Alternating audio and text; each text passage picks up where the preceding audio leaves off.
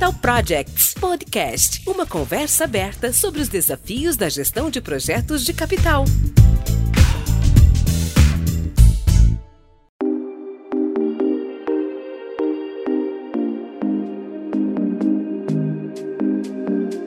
Olá, sejam muito bem-vindos ao podcast Capital Projects, uma conversa aberta sobre os maiores desafios da gestão de projetos de capital. Nesse canal, nós vamos debater diversos assuntos, desde a concepção de novos projetos até os principais desafios para a entrega de um novo ativo para o cliente final ou para a operação.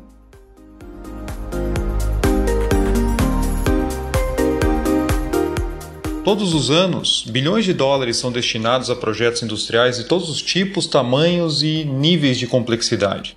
Esses investimentos todos movem uma indústria gigantesca, cuja cadeia de fornecimento e o trabalho envolvido se desenrola por vários setores da economia, impactando fornecedores, prestadores de serviços, empreiteiros, as empresas produtoras e o próprio mercado consumidor. Nesses investimentos, são aplicadas várias ferramentas e técnicas, várias metodologias que, se forem bem empregadas, podem levar os projetos ao sucesso. Mas também, se forem mal empregadas ou se falharem na aplicação, podem causar o fracasso do empreendimento. E nós estamos cheios de exemplos de projetos que estouraram seus orçamentos, foram entregues muito além do prazo planejado e também que produziram muito menos daquilo que era o esperado. Então, esse podcast de Capital Projects ele surge para atender essa necessidade crescente de abordarmos e discutirmos os principais desafios desse tipo de projeto, dos mais simples aos mais complexos, e para debater uma série de ferramentas e métodos que hoje são aplicados no mundo todo, buscando o sucesso desses empreendimentos. Meu nome é André Schoma, eu sou engenheiro civil e gerente de projetos, e eu convido você a participar comigo nessa jornada sobre projetos de capital. Eu tenho certeza que vamos ter excelentes discussões nesse canal. Bem-vindos!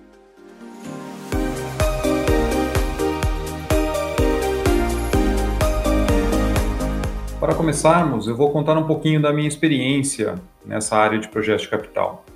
Eu sou formado em engenharia civil pela Universidade Federal do Paraná há mais de 20 anos. E naquela época, o foco da universidade era capacitar profissionais em cálculo estrutural, nós não tínhamos nenhuma matéria de gestão, muito menos gestão de projetos. Então eu comecei minha carreira como gerente de obras industriais e nesse momento eu tinha muitas dificuldades em fazer a gestão integrada do projeto. O foco maior sempre era na produção de campo. Mas aí muitos problemas aconteciam. Faltavam materiais, existiam interferências entre as frentes de trabalho, conflitos entre as contratadas e outros problemas dos mais diversos tipos. E eu acreditava que devia existir uma forma melhor de executar os projetos de construção. Não me conformava com aquela forma do tocador de obra, que infelizmente era padrão de mercado naquela época. Então busquei uma pós-graduação na UTFPR, o antigo Cefet aqui do Paraná, e essa pós era em gerenciamento de obras. E ali eu comecei a conhecer a gestão de projetos. Busquei então me desenvolver na área, porque eu vi que realmente ali estavam os conceitos que eu acreditava. E eu passei a trabalhar então com consultoria de gestão de projetos para pequenas e médias construtoras aqui na região de Curitiba. Depois eu passei a ministrar treinamentos, trabalhar com grandes projetos industriais no Brasil e no mundo. E é com base nesses mais de 20 anos de experiência nessa área que eu decidi criar esse canal para debatermos um pouco mais sobre os principais desafios da gestão de projetos de capital. Então, eu espero que você aproveite o conteúdo e curta comigo essa jornada por esse mercado que movimenta bilhões de dólares ao redor do mundo todos os anos. Vamos juntos?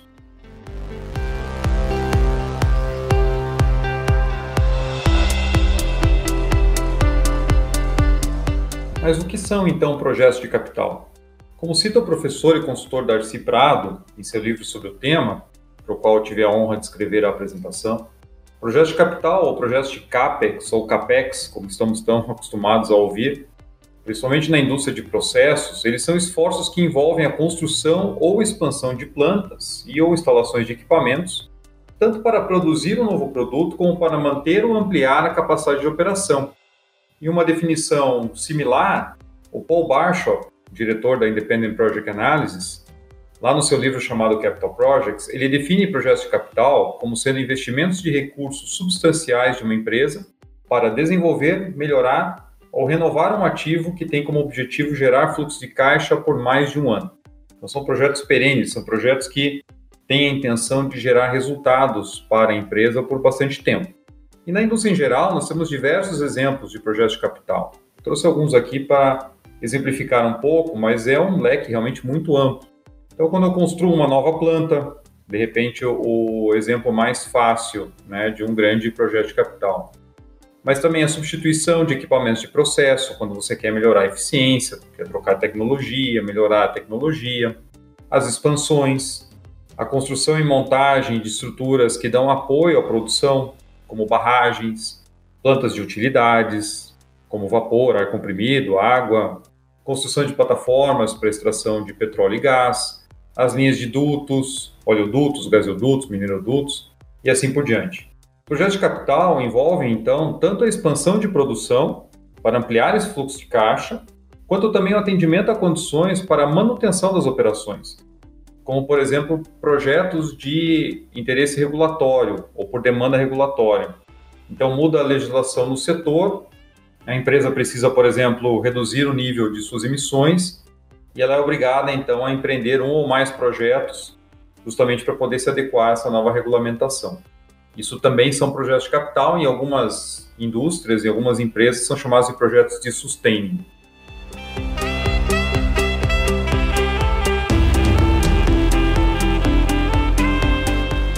por que esse assunto é tão importante para profissionais de diversas áreas que trabalham com projetos de capital? Eu separei aqui uma série de motivos para que a gente comece essa discussão. Primeiro, por conta dos resultados obtidos né, nesses projetos ao redor do mundo, a gente pode ver que estamos numa situação ainda, no geral, muito ruim. Citando novamente o Paul Barshall, em seu livro, ele mostra que 60% dos projetos completados atinge de fato os seus objetivos iniciais. Ou seja, é praticamente a mesma probabilidade de você tirar um cara ao coroa na moedinha, né? Então, com todo o desenvolvimento, com toda a engenharia, com todo o planejamento, ainda é em torno de 40% dos projetos acabam fracassando. E o que, que isso significa na indústria em geral? São bilhões de dólares que são desperdiçados em projetos ineficientes e de baixa qualidade. Então imagine o seguinte: normalmente os projetos de ampliação de capacidade eles são fundamentados em um business case que considera os custos para que você possa planejar e executar o projeto, o prazo de execução, o faturamento que vai ser obtido após a partida da planta, os custos de operação, o tempo pelo qual a empresa espera ter aquela nova produção, entre vários outros fatores. Então, cada input na simulação de retorno financeiro, que normalmente é o que leva a empresa a se interessar por um projeto, cada input desse é uma variável.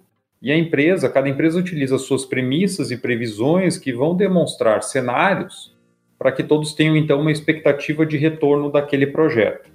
Coloque-se normalmente ou num sistema específico ou numa planilha todas essas variáveis e aí são feitas várias simulações para entender a robustez desse business case.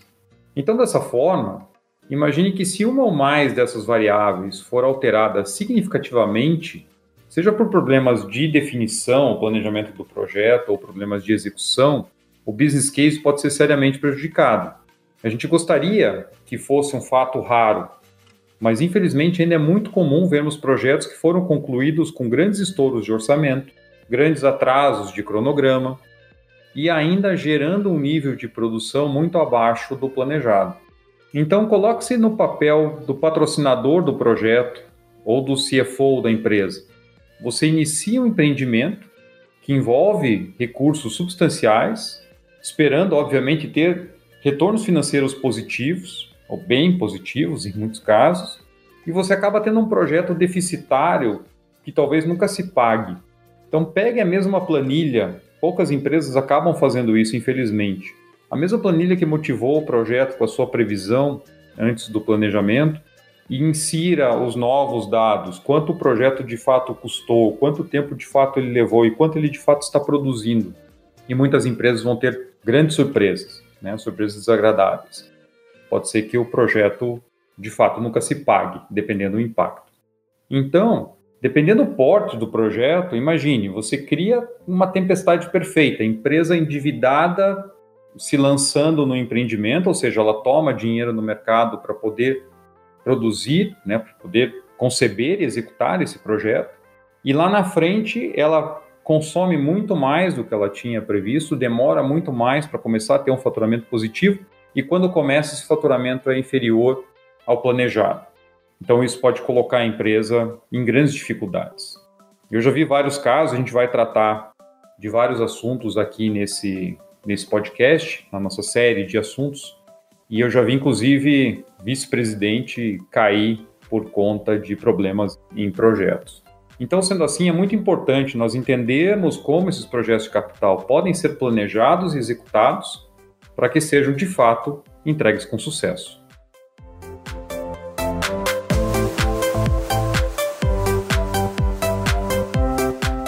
Os projetos de capital, eles normalmente têm um ciclo de vida bastante longo, porque eles começam com a identificação da necessidade do negócio que pode surgir lá do planejamento estratégico, e ele se desenrola por uma fase de planejamento até que finalmente a empresa decida fazer a sua implantação. Depois do período de implantação, onde vem principalmente a construção do empreendimento, ele é colocado em operação. E depois ele tem uma vida útil que é estimada de acordo com o negócio, de acordo com o seu segmento, e ele vai produzir então algo que dê resultado para a empresa ao longo do seu ciclo de vida. Então é muito importante, dentro do projeto de capital, nós entendermos essas diversas fases que começam muito antes do projeto entrar em execução, entrar em construção. A necessidade muitas vezes pode surgir muitos anos antes do projeto ser implantado.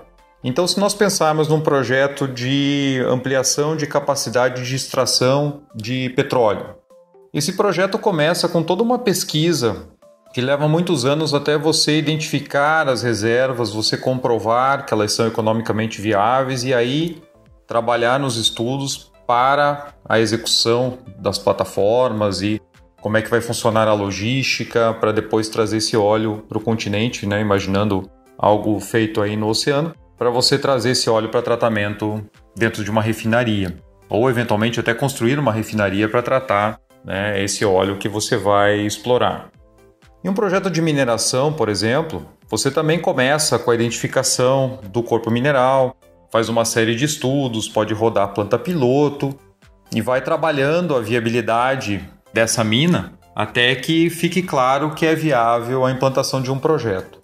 Então, alguns projetos surgem muito rapidamente na etapa inicial, como por exemplo, eu tenho hoje uma unidade produtiva e existe uma mudança regulatória onde eu preciso reduzir as emissões. E aí eu já começo imediatamente a buscar uma solução tecnológica para aquilo e vou implantar esse projeto.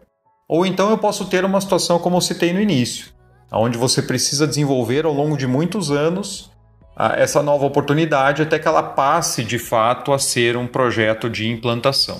Então, o projeto de capital pode ter uma gama muito diferente né, de, de aplicações mas o processo ele segue de maneira geral esses passos. Você tem uma fase de planejamento e preparação que começa com a definição do negócio e vai até o ponto que você está preparado para seguir para a execução, onde você não retorna mais. Depois, uma fase de execução e, por último, a entrega para a operação, onde esse ativo então vai gerar o retorno que era esperado. Essa fase de planejamento dos projetos de capital também muitas vezes é referenciada como desenvolvimento. É a fase onde você parte então da definição do negócio, lá do business case, e vai até deixar tudo pronto para que você comece a, a execução. Então, dentro dessas etapas, você tem diversos tipos de serviços sendo executados, tanto a verificação da viabilidade, o entendimento das necessidades de negócio, a formatação do escopo do projeto, a definição de qual é a melhor alternativa para que você chegue naquele resultado esperado, os trabalhos de engenharia, os trabalhos ambientais, né, obtenção de licenças, todos os estudos, planejamento, orçamento e os diversos trabalhos correlacionados que vêm de acordo com a complexidade e o tamanho do projeto. Para projetos mais simples, onde você já tem, por exemplo, uma planta rodando e vai fazer uma pequena expansão ou um bypass, uma manutenção, essa fase de desenvolvimento ela acontece de maneira bem rápida. e muito passo a passo, assim, já conhecido, né? Não tem muita dificuldade. Agora, para projetos muito mais complexos, projetos maiores ou até mesmo os chamados megaprojetos, são projetos aí acima de um bilhão de dólares, aí toda essa fase de desenvolvimento ela acaba sendo muito maior, muito mais longa, porque ela é de fato muito mais complexa. Envolve questões ambientais complexas, né? estudos é, bastante robustos, envolve toda uma pesquisa de tecnologia de processo, envolve discussões com as comunidades envolvidas, todo o ambiente regulatório, político, etc., que precisa entrar em consideração durante a fase de desenvolvimento para que você não tenha mais surpresas durante a fase de execução. Então, esse ciclo de vida, dentro desse ciclo de vida do projeto, essa fase de desenvolvimento ela é fundamental para os resultados que você vai obter ao longo de toda a vida útil desse projeto que vai ser implantado. Porque se essa fase de estudos e desenvolvimento ela for bem feita, você encaminha muito bem o projeto para o sucesso. O sucesso nunca vai ser garantido, os riscos sempre vão existir, mas você reduz muito esses riscos durante essa fase de desenvolvimento se você fizer o serviço bem feito. Agora, atropelar a fase de desenvolvimento é jogar para a execução os problemas que você deveria ter tratado antes. E isso traz sérias consequências, como a gente vê aí muito, infelizmente, ainda no mercado. Então, mais uma vez, entender esse ciclo de vida dos projetos de capital é fundamental para obter sucesso na sua implantação.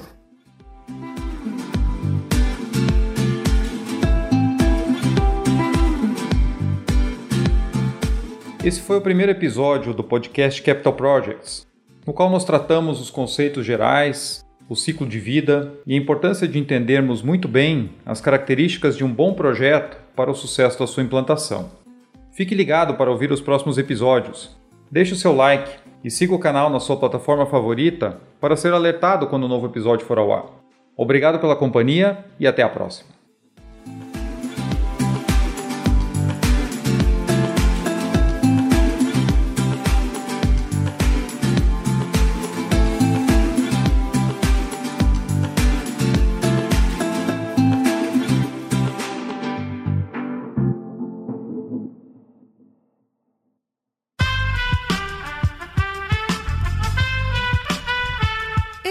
Podcast foi editado por Aerolitos Edição Inteligente.